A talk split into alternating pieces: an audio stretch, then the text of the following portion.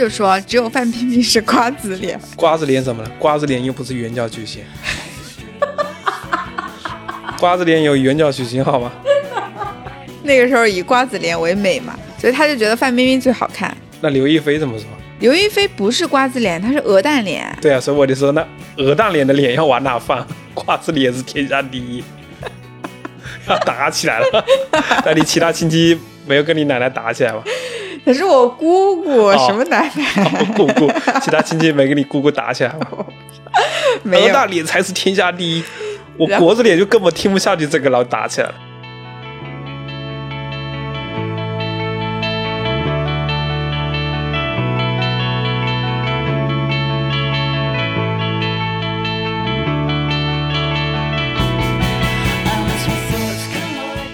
Hello，大家好，欢迎收听漫谈类播客《鳗鱼桥分桥》，我是西子，我是富贵。现在已经即将要到了一年之中最炎热的日子了，所以我们要聊一个非常应季的话题，就是夏天。我觉得夏天是一个非常神奇的季节。比如说，我作为南方人来说啊，最适宜的季节肯定是春天和秋天。它的温度是比较舒服的，然后夏天因为非常的炎热嘛，最热的时候可能有四十多度。但是你对于春天和秋天其实几乎不太会有回忆。然后我觉得夏天是一个标签性非常强的季节。我自己回忆了一下，我发现我的很多关于小时候的回忆或者关于过去的回忆都是在夏天发生的。然后还有很多的声音，我们一听就会觉得哦，很有夏天的感觉。我觉得是因为我们在以前学生的时代，夏天刚好就是暑假的时间嘛，所以我们时间比较长。然后因为夏天比较炎热，所以中午的时候大人们都在休息，然后我们小孩子又有无处安放的精力，会四处跑来跑去。然后夏天又是毕业的季节，就是所以可能就有很多特别的情绪在夏天。然后夏天我们在外面的玩的时间也会更长嘛，像冬天可能。我们就不会那么长的时间待，天黑比较早，就对，可能在外面待的时间不是那么长。总之，我们应该大多数人都是对夏天有比较浓烈的记忆吧。嗯嗯，而且像我们江南地带，因为夏天这个季节特别特别长，像春天和秋天是比较短的。嗯，对，这点必须要说明一下。之前我特地的记了一下日子，就我在读书的时候，我的短袖是从五月份直接穿到十月份的，所以我相当于一年里半年的时间都在夏天。比较勇的人就是四月份他就开始穿短袖了。嗯。我们今天当然不是来聊这个季节了啊，我们今天这个主题叫夏天专属词，就是说到夏天，你会想到哪一个词？那这个词它的背后肯定是对应着某一个物件，或者说我们的某一段经历嘛。所以我和卓老师，我们一人选了四个词。所以今天来跟大家分享一下我的第一个词呢，就是呃，我相信所有人对它都会有印象和有记忆，就是西瓜。一说到夏天，那肯定是要去吃西瓜的。而且我觉得西瓜是一个非常有群众基础的水果，我几乎没有听说过有人不爱吃西瓜的。而且西瓜是个非常根正苗红的水果，它的糖分是那么的低，大部分都是水。嗯，不像荔枝，原来荔枝的糖分那么高，我最近才知道。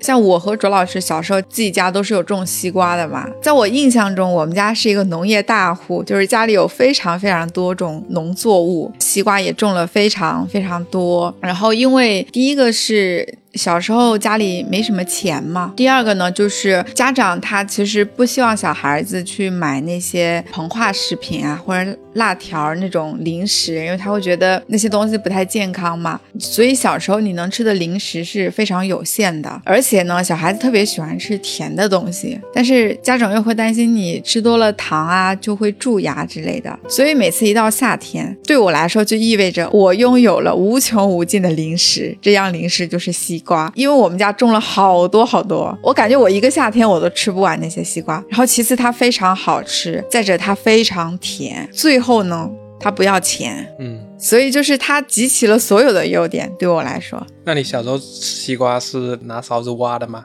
还是切片？切片的。我小时候没有那种吃法，我是到后来才知道的。种瓜大户原来也是用片吃的。因为那个时候我不知道别人家是不是这样啊，反正我自己家小时候种那个西瓜都是那种很大的，如果它切半个，其实小孩子根本抱不动它，而且基本上我们破一个西瓜就会一家人一起吃嘛，你一个人挖勺，其他人怎么吃呢？嗯，我是后来到城市生活之后，我才有见到那种比较小的西瓜，我才知道、哦，原来大家都是切一半用勺子挖的。那说明你小时候家庭地位不够高。你是有半个西瓜挖着吃是吧？对啊，而且我也不知道哪天开始我就知道是这么吃的。但是你的西瓜不会很大吗？我们那里瓜有一种是大的那种，有点椭圆形的那种，大啊的是那种瓜，对对对，有那种小的正常的，就是那种有小个头的一点的瓜，就是你两个品种嘛，或者反正你去买的时候会挑。其实我们就算是一大家子人在的时候，买那种很大的个瓜，因为你瓜它是先切一半吃的嘛，嗯先切一半，所以另外的一半中间少，我就会先少个半天，就中间最好的部分，然后第二天其他人再吃剩下中间缺口的部分。但我那时候小孩子，我就觉得天哪，就是这样的，丝毫没有任何羞愧。我小时候我们家是只有那种椭圆形的西瓜。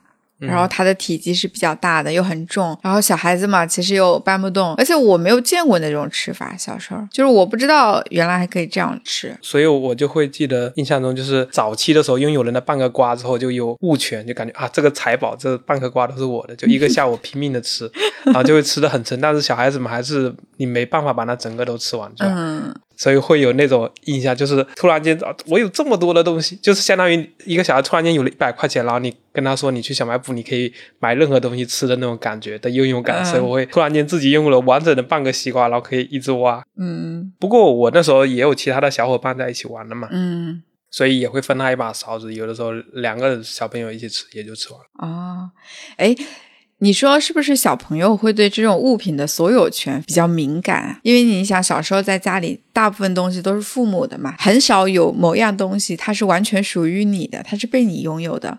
所以，如果你去买一个玩具，你就会很开心。除了这个玩具本身带给你的乐趣之外，可能是不是还有一部分乐趣在于说你拥有了这个物件，因为这个玩具它肯定不属于父母嘛，你拥有对它的支配权。我倒觉得是另外一个主要原因，嗯就是在我们小的时候，西瓜是很少有的，就是有时间限定的食品。嗯其实一个瓜那时候你没冰箱，也就一两天，你就必须要把它吃完了。啊所以对我而言，哦，我这个就是拥有了这么一个限定的东西，它又更加珍贵的感觉。哦我觉得是因为那个原因导致的。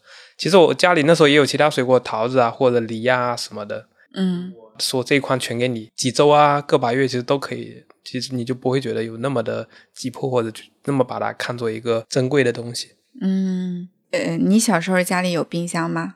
没有啊，对我小时候家也没有冰箱，对，所以你刚刚说到西瓜的存储的问题，小时候你家的西瓜都是放在哪里？之前种的时候，你其实是要出去卖的时候，去前一天山上去那个摘下来就好了。我家其实回来是放在水缸里面的，就挺凉快。但是我不是那种家里面自己背后有口水井的，他们嗯有些人家里自己背后就有一口那种泉水的井，就放进去再捞起来就会很冰凉。嗯所以我家那个差一点，我还挺小时候挺羡慕他们那种有个很接近的天然冰箱的感觉。嗯。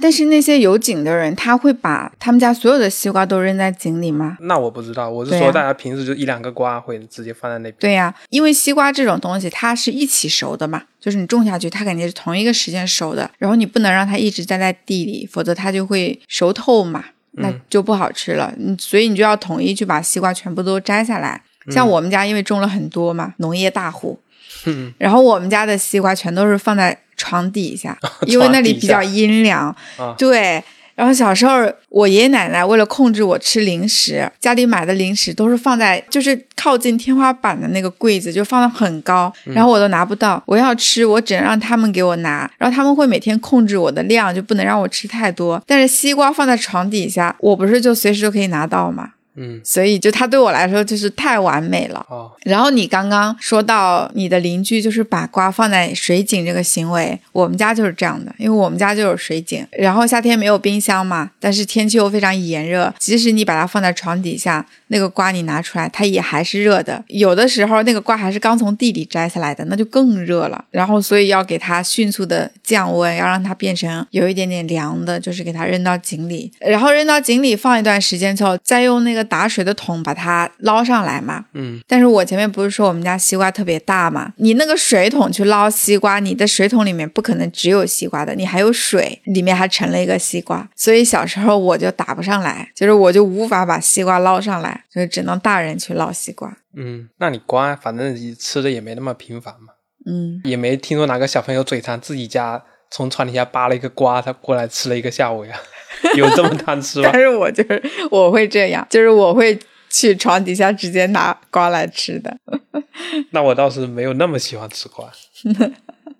嗯，看来吃瓜群众这个吃瓜基因也是在民族 DNA 里面。对哎，你你会不会记得小时候吃的西瓜就是那种切片的西瓜，那个西瓜上永远都会有一股菜味儿。对对对对，挺明显的。就是小时候家里用的那个刀，它永远是不分水果刀和菜刀的，它只有一把刀。然后不知道为什么那个菜刀上的那些辣椒味儿啊、葱味儿啊，好像永远都洗不干净，就它总是会留有味道在那个上面。我觉得可能是不是因为我们那个年代就并没有频繁的去用洗洁精，就你可能切完菜，你只是用水冲了一下，就那个味道还残留在上面。后期你再不去清理，它就一直留在那儿了。太厉害了，这个点，难怪我觉得我现在吃瓜少了点什么，原来是少了点那个菜油味。童年里之前吃到那个第一口第一片瓜，不是比较都味道比较好的嘛，嗯嗯，结果吃到一点那个味道，心里面只是眉头一皱，但是很快就赶紧多吃几口，把它给冲淡掉。对对对。对，我觉得可能那时候好像家里面洗那些也不太会用洗洁精的东西，嗯，那你吃到那种味道的西瓜，你不会觉得不好吃吗？还好，你吃瓜的时候，你肯定是想吃瓜嘛，所以你不会介意那么多。而且我小时候可能有三分之一的瓜，我都是用自己用勺子挖的，所以那个情况不是特别多。哦，我几乎吃的瓜都是那样的，哇哦，就都是那种味道的。用勺子吃瓜这个技术，看来那时候还没有传入到你们村，这项先进技术。呃，而且小时候的瓜籽儿太多了，就是你吃就一直要吐籽儿。对我也是很后面才吃到无籽的瓜，当时也是流下了泪水。终于进入了好时代。我们那边买瓜，如果你是在镇上去买瓜，就是可以一片一片买的。嗯，你那边不是吗？不是啊，我们那边那个水果摊上西瓜是一片一片买，而且一片片买，它还分长的一大片和短的一片。因为你不是短的一片，就是有的人买走了半个，然后他剩下半个那种切，那不是短的吗？长的它是那种一整个瓜就是切的。哦，横着切。对，所以以前在我没去过北方之前，我觉得所有的地方卖西瓜都是可以一片一片买的。嗯，然后一直到我工作以后去北京的时候，我在那里夏天有一天晚上去买瓜，然后一个瓜农也是拉辆车来卖，但是我觉得北方可能好卖一点，我说我买半个行不行？但我们这里就最差就是一次买一个，意思就是其他人都是买三个或者买一袋回家的，我说买一个吃的很困难，我问他已经是七毛钱还是一块多，他说就这么点钱，买半个也没意思，他也不想做这生意。所以被迫买了一个瓜，哦，那我倒没有见过可以卖一片的，嗯，我们那里也都是卖一个的。那人多的地方，他有的人就是临时想吃一片啊，他为什么不要卖一个呢？可能因为我小时候就没有水果摊这种东西，就家家户户自己都种西瓜。哎，我又想到了另外一种水果，就是桃子。桃子其实也是在夏天熟的，印象中我也会在春天吃桃子，桃子是有点春夏交接的那个时候，它不是到盛夏，西瓜是在盛夏的时候熟的。水蜜桃是在夏天的。嗯，但是我有一些那种像黄桃或者那油桃什么的，所以我、我印象中我秋天也吃到，所以我分不清季节。哇，你小时候就吃过黄桃和油桃这么高级的东西啊？不好意思，我们家也是水果大户，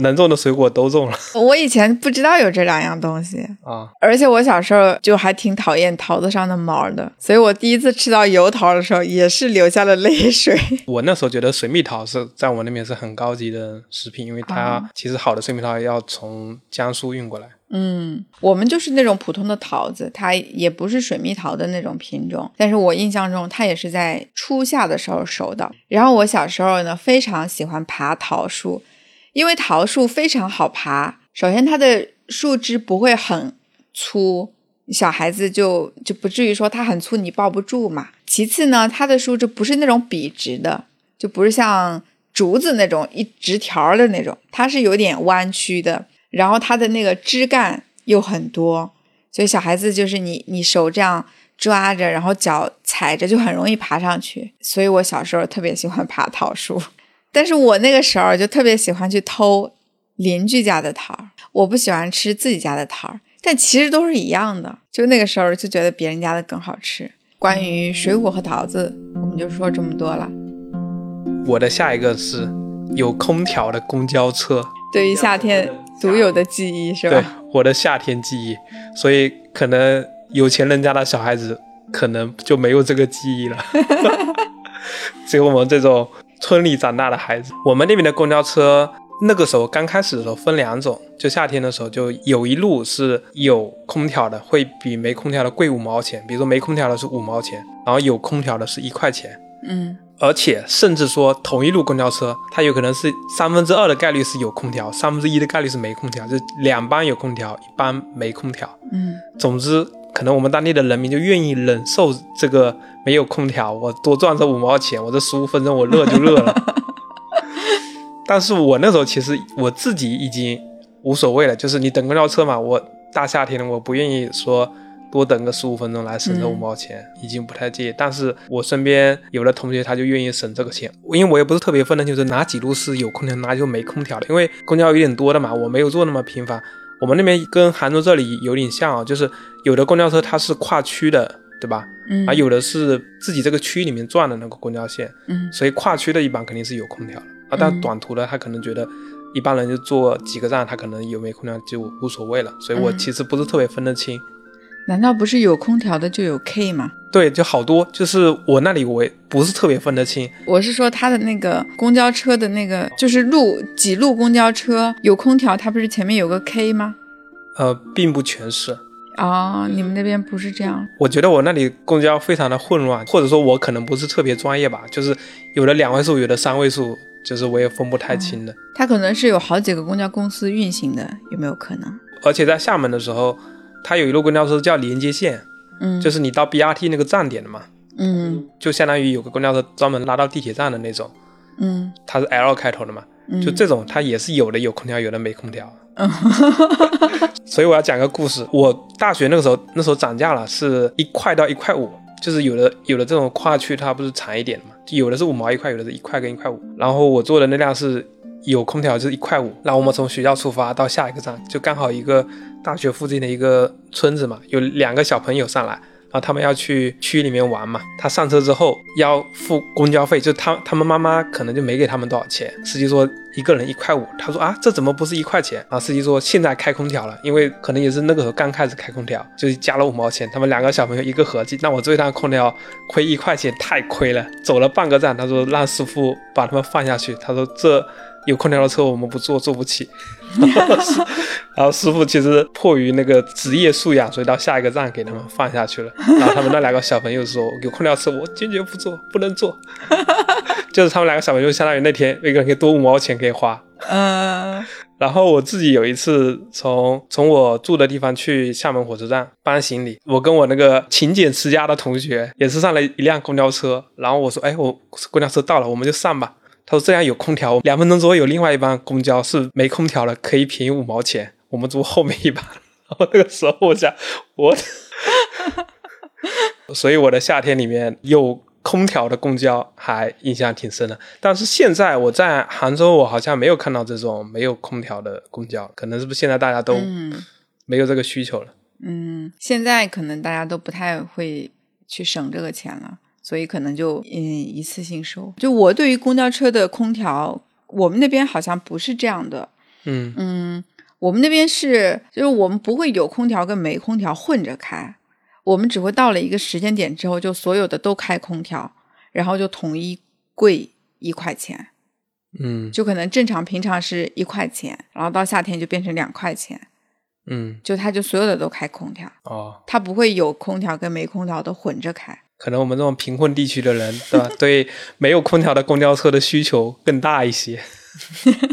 然后我还会想到小时候，因为我不是经常坐火车嘛，然后火车也是有的有空调，有的没空调嘛。对，都相当于一班车了，就景德镇始发站，然后到厦门的四十五块钱嗯的那班车，没空调的，还是挂电风扇的。嗯，对对对，那时候其他的那个到厦门的火车，是要更贵的，是八十块钱的火车票。那班是没因为是分散的，所以它特别便宜，四十五块钱。然后你学生证打五折就是二十二块五。所以那时候我的同学都是选那班车去厦门，但是那班车对于我的家那里有个问题，它是夜里经过我们那里的。相比他们其实我会多花两倍的钱去厦门，但是对我而言，我也不想在大半夜去坐那个车，而且他没有空调。其实年轻气盛的时候的学生还行，半夜聊天就是在那个火车上也不怕闷热，然后可能带两瓶啤酒、几个瓜子也可以。大三、大四的时候，我突然间我就觉得说吃不了这个苦了，提前退休。我我说这个苦我不吃了，甚至买了卧铺。然后跟我一起坐的时候，他说啊，我们坐的有空调的车，你居然还要买卧铺票，贪图享乐。享乐主义不可有。那你那时候有坐过其他的没空调的火车吗？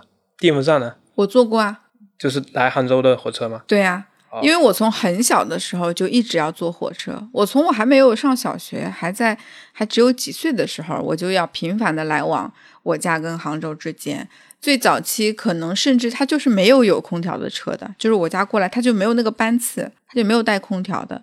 然后因为我都是夏天，都是暑假过来嘛，就超级热，就是还有一个电风扇吱呀吱呀吱呀的。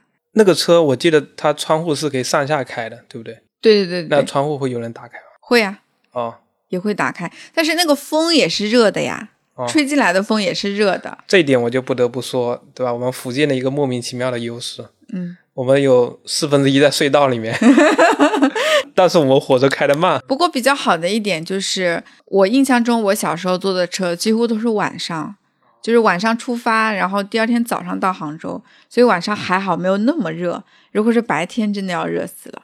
但是我回去好像是白天，回去它刚好是同一趟车，不是反过来嘛？因为它可能就两个地方来回开嘛。嗯那它早上到了杭州之后，它不是又开回去吗？所以我从杭州回去的时候是早上出发，晚上到家，是白天就很热。然后到后期才有了有空调的车。那那个时候的火车就有没有就怎么接下来到达的是杭州什么六朝古都啊，什么然后播音乐开始什么著名旅游城市啊，就那个时候会有开始播这种广播吗？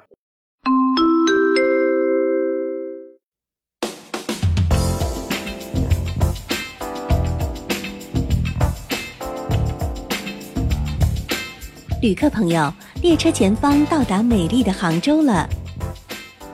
杭州历史悠久，早在四千七百多年前就产生了良渚文化，五代吴越国和南宋王朝两代定都于此，是我国七大古都之一。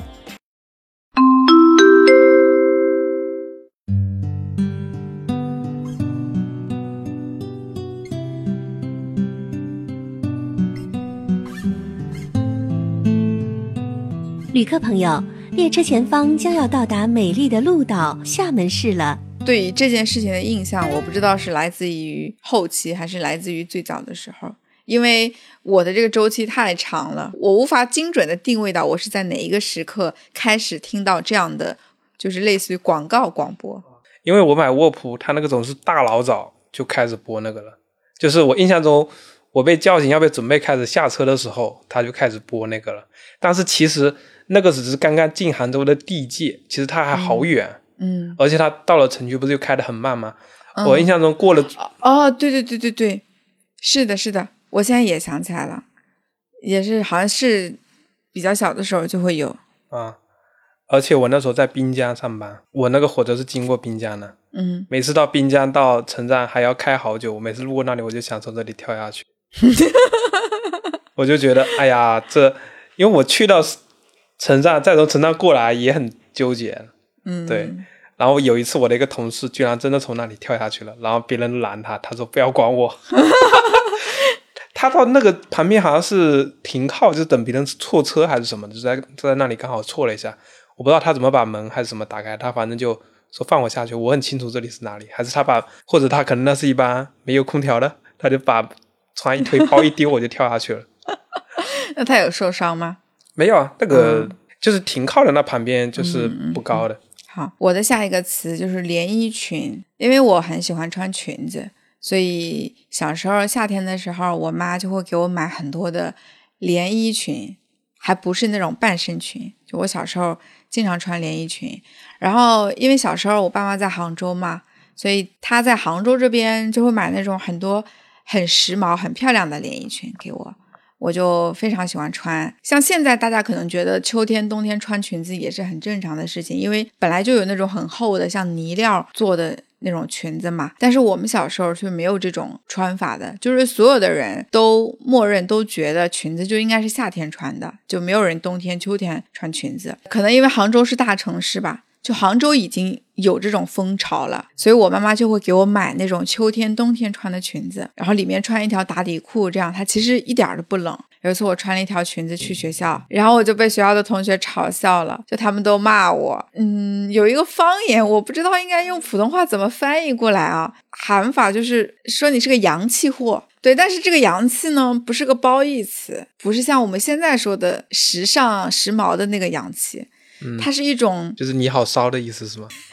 品如的衣服，就是就是说你这个人，嗯，怎么这么爱臭美，然后怎么这么喜欢打扮，就类似这种。而且你想任何一个词，你在最后面接一个货，它就不是一个好词儿，对吧？嗯，说你是一个蠢货、骚货，就没有一个褒义词接一个什么货的，嗯，对不对？这是山货、家乡货。这是这是土货，对，所以那个时候我穿那个裙子，我就被同学们骂了，然后还被我们村里的人给给说了，所以后来我就不敢穿了，然后我就更加加深了，嗯，对，裙子就应该在夏天穿这样的印象，所以以后夏天就猛穿裙子，对，然后到夏天就几乎不穿裤子，都是穿裙子，而且我即使穿裤子，我也是穿那种裤裙。嗯嗯，就是看起来像裙子，但它是一条裤子的那种。就我已经不怎么穿那种正常的裤子了。说明小时候裙子多。对啊，小时候裙特别多啊，然后各种款式的，像那种吊带的，尤其是吊带的特别多。嗯，好洋气哦。所以后来什么时候意识到秋天也可以穿裙子？就是后来我到大城市，就大家都这么穿。就什么时候呀？就过了多久？就是小时候的那种屈辱记忆过去了多久之后，发现这其实就是正常的。嗯，可能基本上是到初高中的时候吧。哦，那好多年过去了。嗯，其实也还好。但是我初高中的时候意识到是可以这么穿的，但是我其实也不会那么去穿。嗯。就是我也还是只是在夏天穿裙子，因为那个时候还是学业为重嘛，就是你不会想要去把自己打扮的那么花里胡哨的。然后我们其实几乎也没有同学那么穿，所以我真正会即使在冬天也很频繁的穿裙子，就是在进入大学之后。嗯，好，我的下一个词是萤火虫。我小的时候在农村长大嘛，就那个时候没有人觉得萤火虫是一个稀罕的东西。嗯。就吃完饭以后，因为家门口就是稻田嘛，嗯，然后小河啊，然后田埂啊，就那种小路、菜地啊，所以吃完饭无聊的时候，夏夜就是在河边，漫天的萤火虫很亮很多，就扑面而来，就拿个小玻璃瓶就可以把萤火虫抓进去，一会儿就能抓满一罐，然后也不知道谁在。假传谣言，搞了一个文艺的谣言，说什么把萤火虫放在玻璃罐子里面可以许愿，然后丢到河里面会飘向大海。所以每天晚上就是要去捡个玻璃瓶，然后就抓那个萤火虫放里面，然后要去丢河里漂。后来有次被大人逮住了，被一群人都被教育了一顿。你们在干嘛？因为玻璃瓶它有时候丢不好，它不是会碎嘛？小河嘛，它没那么深的，因为底下有鹅卵石嘛，搞不好就碎了，就所以就是很莫名其妙。前阵子刚好拍照，就是看到说他们分享说拍萤火虫的藏宝关嘛，就是在杭州，他们要去到云溪竹径或者上天竺那里。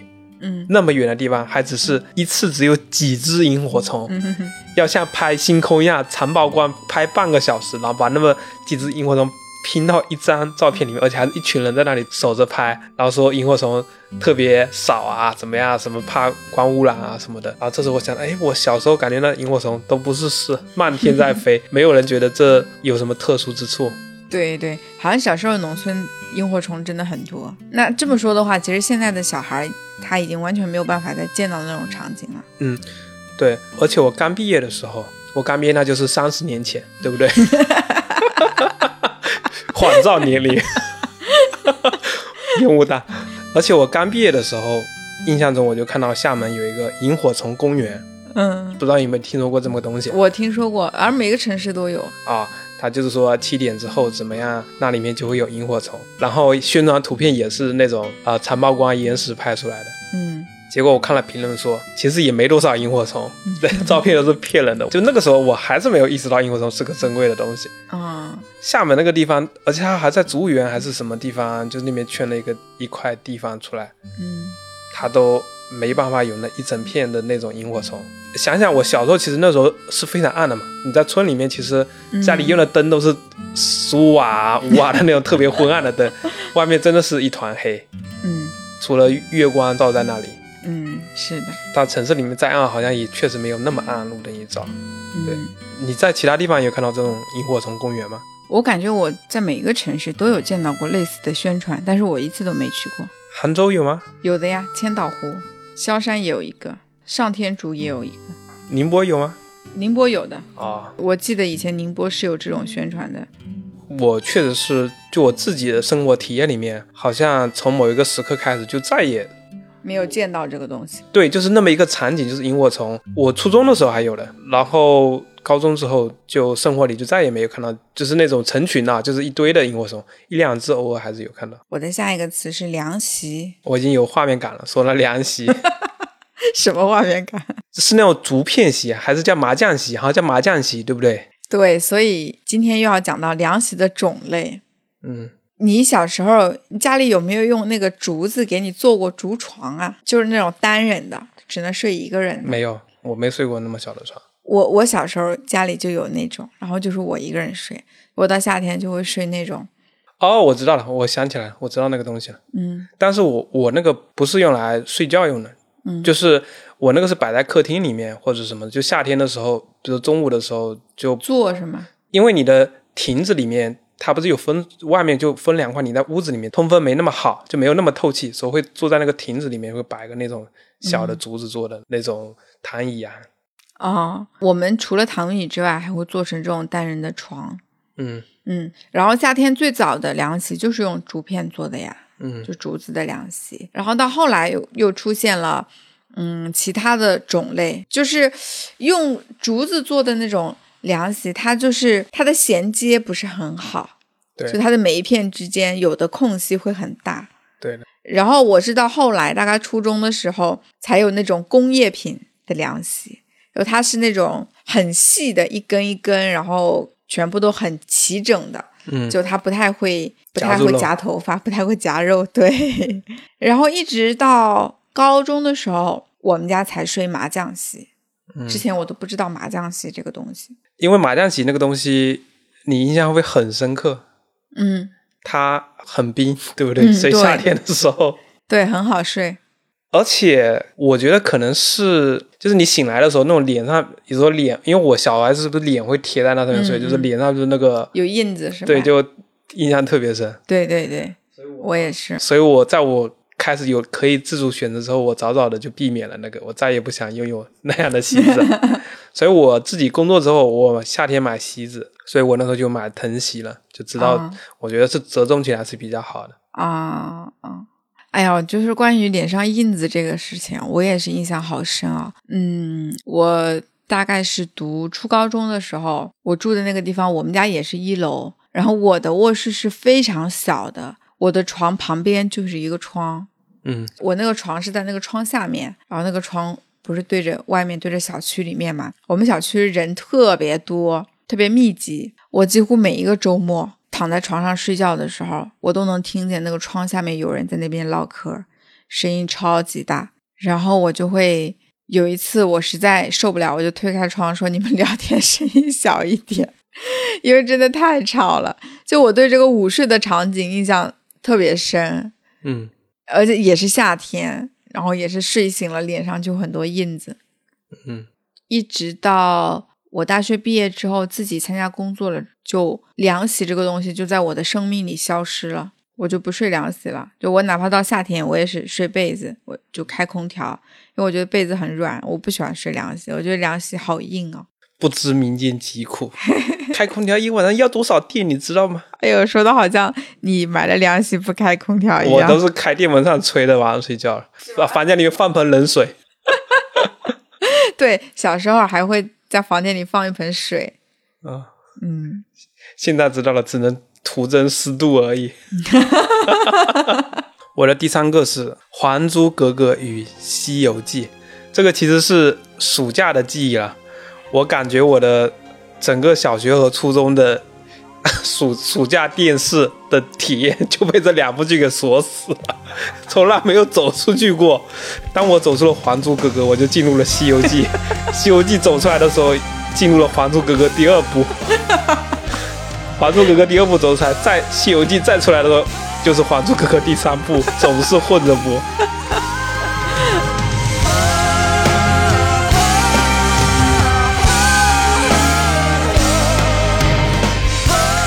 其实我那时候挺纳闷的，那暑假环境大，他就不能播动画片嘛？我也没见过什么台，就是白天的时候就是动画片给你连着播，就是猴哥猴哥，对吧？也没有连着给你播动画片的。可是收看电视的更大的人群并不是小孩子呀。那暑假小孩子肯定更多嘛，小孩子除了在外面玩，在家里面不就只能看电视了吗？那个时候的娱乐那么少，嗯嗯嗯，那我倒没有，因为我的暑假都在看碟片，我根本不看电视台。不愧是 农业大户的地主家的孩子。我都是租那种，就是租那种影像碟片嘛，哦所以我初中都在看什么《蓝色生死恋》呀这种韩剧。这么早熟啊！我初中的时候还在迷恋奥特曼。那我高中还在看奥特曼呢。我只能说我们那里信息比较闭塞吧。其实我那时候初中的时候也已经有呃 VCD 啊的那叫什么 VCD 机，对不对？嗯，但是我们那里正常租的就没有什么数码宝贝啊、奥特曼啊什么的，就租不到那种东西，都是香港的打打杀杀那种古惑仔，哦，对吧？可能唯一在传阅的就只有古惑仔了，师兄弟就借给你看。嗯但是那时候已经在打魂斗罗了，所以还有一点点游戏机的印象。嗯，但是我那个时候看《西游记》的动画片看了很多，嗯，猴哥猴哥，那你那那个那你那时候没看电视剧的《西游记》吗？就是我没有主动看，我有被迫看，就电视剧电视里在放的时候我有看，但是我说的那个动画片是我去租碟片看的，我看了很多遍，啊，因为你租碟片你就可以随时看啊。那个时候他不是在中央一套六点开始播的吗？不是回家吃完饭刚好开始看那个动画片啊、所以我几乎把那个看完了。然后每次那个到大结局的时候，大家都是要相约，赶紧一窝蜂跑回家，嗯、然后吃饭。如果那个时候家里面谁的妈妈就是做饭做晚了，影响到看他大结局，就急得要死，然后要跑到其他小朋友家里一起看。上学期间的，就是六点钟播黄金档播的动画片，基本上都能看完，就偶尔才会漏漏掉几集嗯因为我们家没有电视机，啊。就我只有暑假去我爸妈家我才能看电视。嗯因为小朋友第二天在学校里面一个话题就是昨天晚上动画片的剧情，跟电视连续剧也是同理。对对，你要是错过了那一个晚上，第二天你就错过了社交的机会。那你小时候喜欢看《还珠格格》吗？前两部还行，嗯，我小时候也是特别喜欢看《还珠格格》，但是我总觉得我没有把它看全，就好像中间有漏。我印象中，我有一次，呃，那时候我还在上小学啊，我中途不知道为什么回了一趟家，也可能是真的忘了带作业，回来拿作业还是怎么着，因为反正也不远嘛。然后我回家那天上午，他可能在重播，就是前一天晚上的剧情，好像是我奶奶还是谁在看。结果前一天可能我没看着还是怎么着，结果我回来我发现哇，居然在播《还珠格格》，然后我就没去上课了，我就 我就坐在家里看了。《还珠格格》居然还有吸引力吗？小时候很喜欢看啊、你在那个时候简直风靡中国，好吧？而且大家都买很多，就他们的那种贴纸，你这种是没有电视的人，当你拥有电视，五个台都在播《还珠格格》，你知道吗？五个台在播《还珠格格》，五个台在播《西游记》，就换来换去都逃不出去。而且小时候，我觉得那些大人们，就是我那什么姑姑啊，他们，他们永远都在讨论的一个话题，紫薇、小燕子、金锁、晴儿，谁最好看？啊，你这么小就参与大人的话题了，不是他们聊呀，然后那在家里聊天，我不是会听到吗？所以结论是什么？结论就是每一个人都有不同的见解，大家都有不同喜欢的人嘛。我印象非常深刻，那个时候我大姑说了一个观点，她说他们四个人里面只有范冰冰是标准的瓜子脸，其他三个人都不是瓜子脸。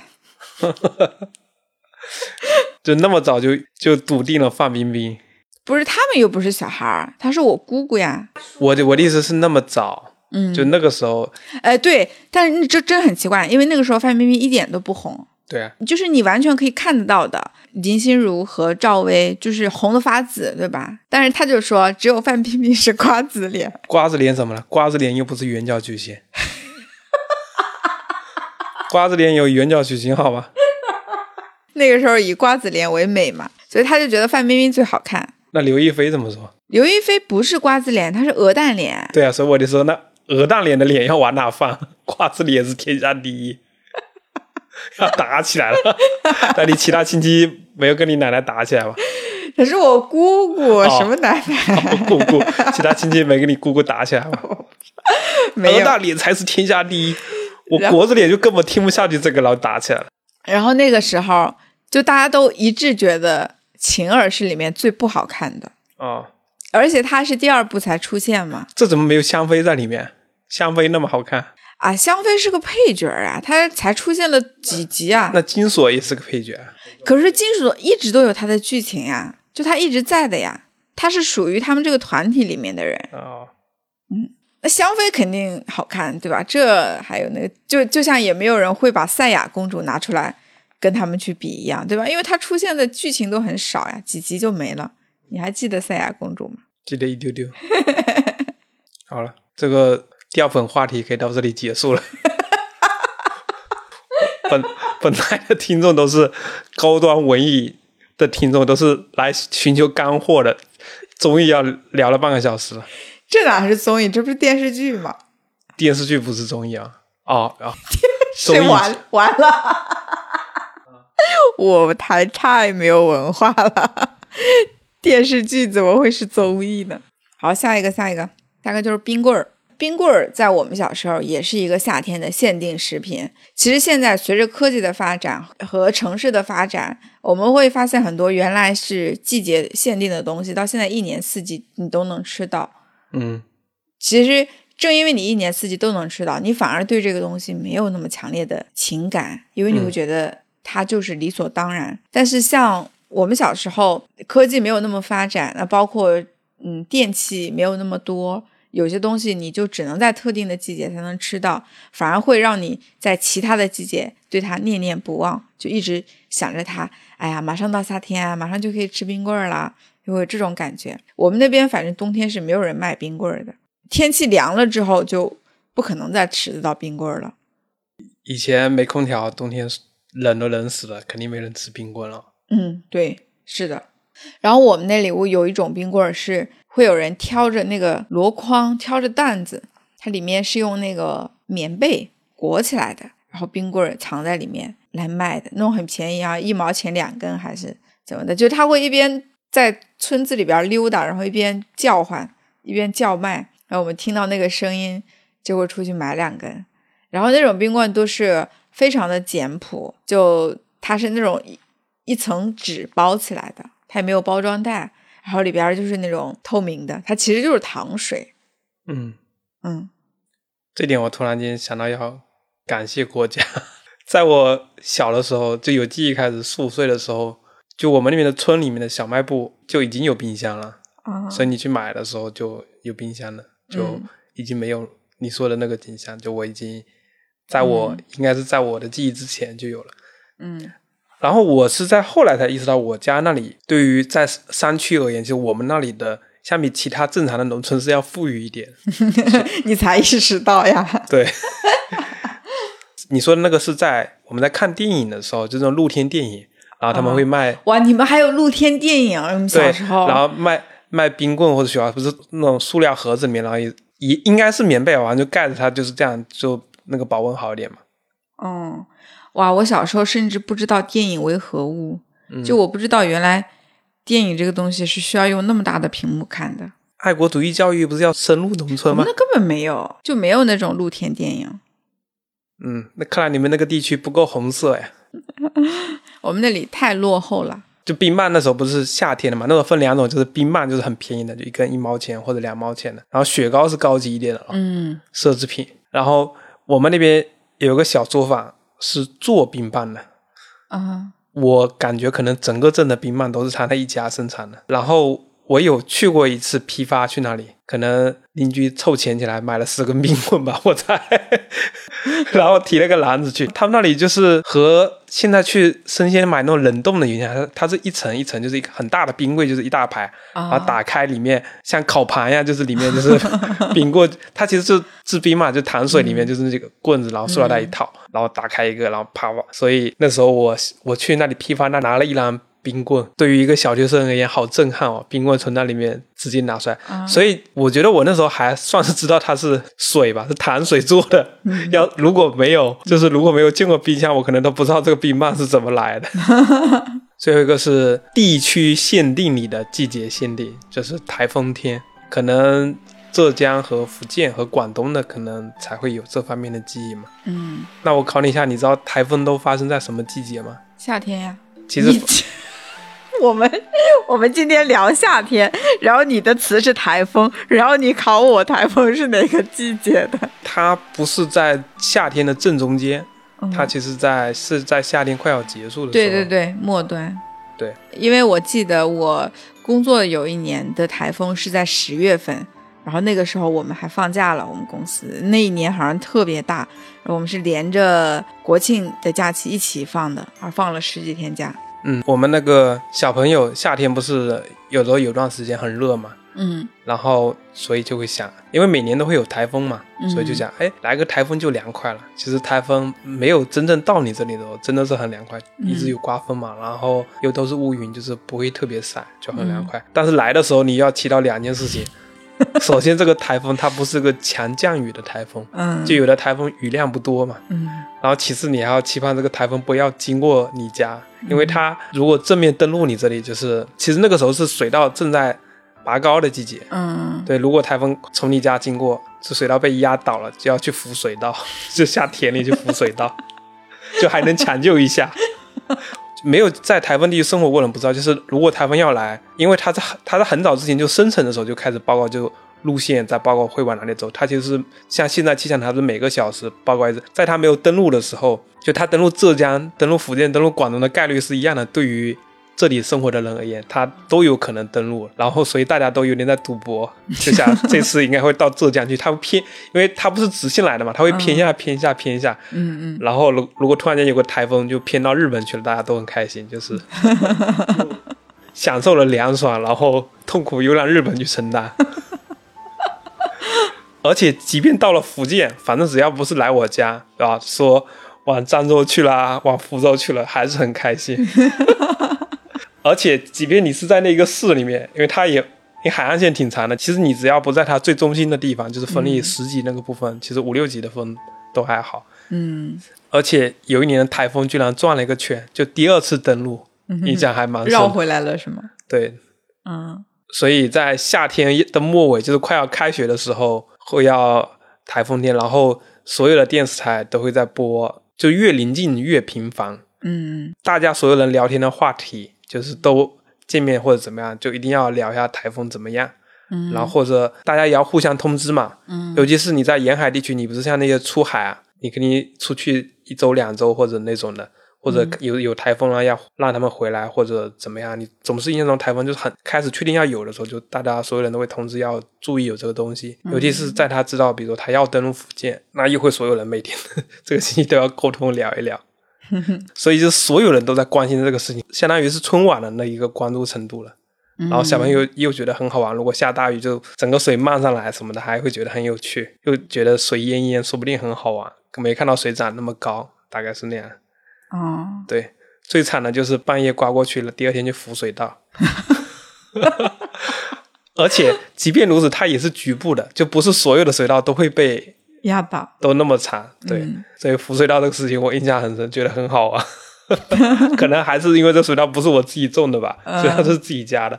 但那个时候其实我的印象里，我自己好像胆子真的好，对吧？从来没有就是粮食不够的情况。嗯，对，所以哪怕受灾，我印象中大家也就是少赚点或者亏一点嘛，就是其实经济上还能受得了。我印象中有一次采访一个不知道是哪里一个大叔，说这次台风经过，就是因为刚好经过他那个海边的养殖场嘛，养殖区域，他说我损失挺大的。然后那个主持人问他，那损失是多大呢？损失了一两百万吧，就是还是云淡风轻，我操，真有钱。如果我损失了几百颗水稻，我都要哭，对不对？哭唧唧。少了两袋大米。我觉得你觉得浮水稻这个事情好玩，是因为你没有 KPI 呀。就你爸也不会要求你，你一定要扶起来多少，你你就随便扶一扶就好了。其实大部分的活还是大人干的，嗯，是吧？对。你要是有 KPI，你爸说这两条田你必须全部扶完，那你看你还觉不觉得好玩？不愧是南方的人，条这里要是北方的，就是没见过梯田的，不知道什么叫条，一条，水稻不是这一条一条的吗？然后中间有水渠是吗？是一块田里的，就是一排排，嗯，跟菜地一样嘛，嗯，一盘一盘了吧，嗯。我记得我之前不是在宁波上学嘛，然后宁波因为也是一个台风重灾区嘛，几乎每一年都会被波及到。然后，呃，如果遇到那种强降雨，雨量非常大的时候，呃，就会有自民自发组织，就是车队车辆去市区里面，就把那些周边区的人给他接过去。或者是如果他们要顺路，就就带几个人回去，这样就会有人自发，比如说号召，哎，到哪个地方，然后车子排好队，打好双跳，就意味着市民可以随便坐这些车嘛。嗯，因为他如果水淹的很厉害，不是普通的小轿车就不能再通行了嘛，那基本上就只有 SUV 才能走了。嗯，拖拉机有吗？拉货。我我没有坐过那种车，因为基本上那时候我都在宿舍。哦，那也是，市区应该没有了。而且我们学校离市区挺远的，我本来也很少去。嗯，今天这期内容感觉有点水啊，其实 没没聊什么东西，聊了一些我们两个小时候的一些回忆。嗯，我们的高素质听众应该会对这期内容很满意的，自信一点。好的，也非常欢迎大家在评论区分享你自己的夏天限定词或者夏天专属词，或者听到夏天这个词你会想到什么东西？因为其实除了我们讲到的这些之外，关于夏天还有很多其他的物件和词，比如说呃蝉鸣啊啊，像现在我就能听到我们家窗外会有这个蝉鸣。那还有像汽水啊等等，有非常非常多。我们还是希望从所有的这些词里面选，对于我们自己来说最特别、印象最深刻的内容拿来分享给大家。如果大家想跟其他的听友交流，或者跟主播交流的话，也欢迎加入我们的听友群。我们听友群的加入方式在节目简介和单集简介中都有露出，大家可以去添加我们小助手的微信。所以今天这期节目那就到这里了。拜拜。We know is just a lie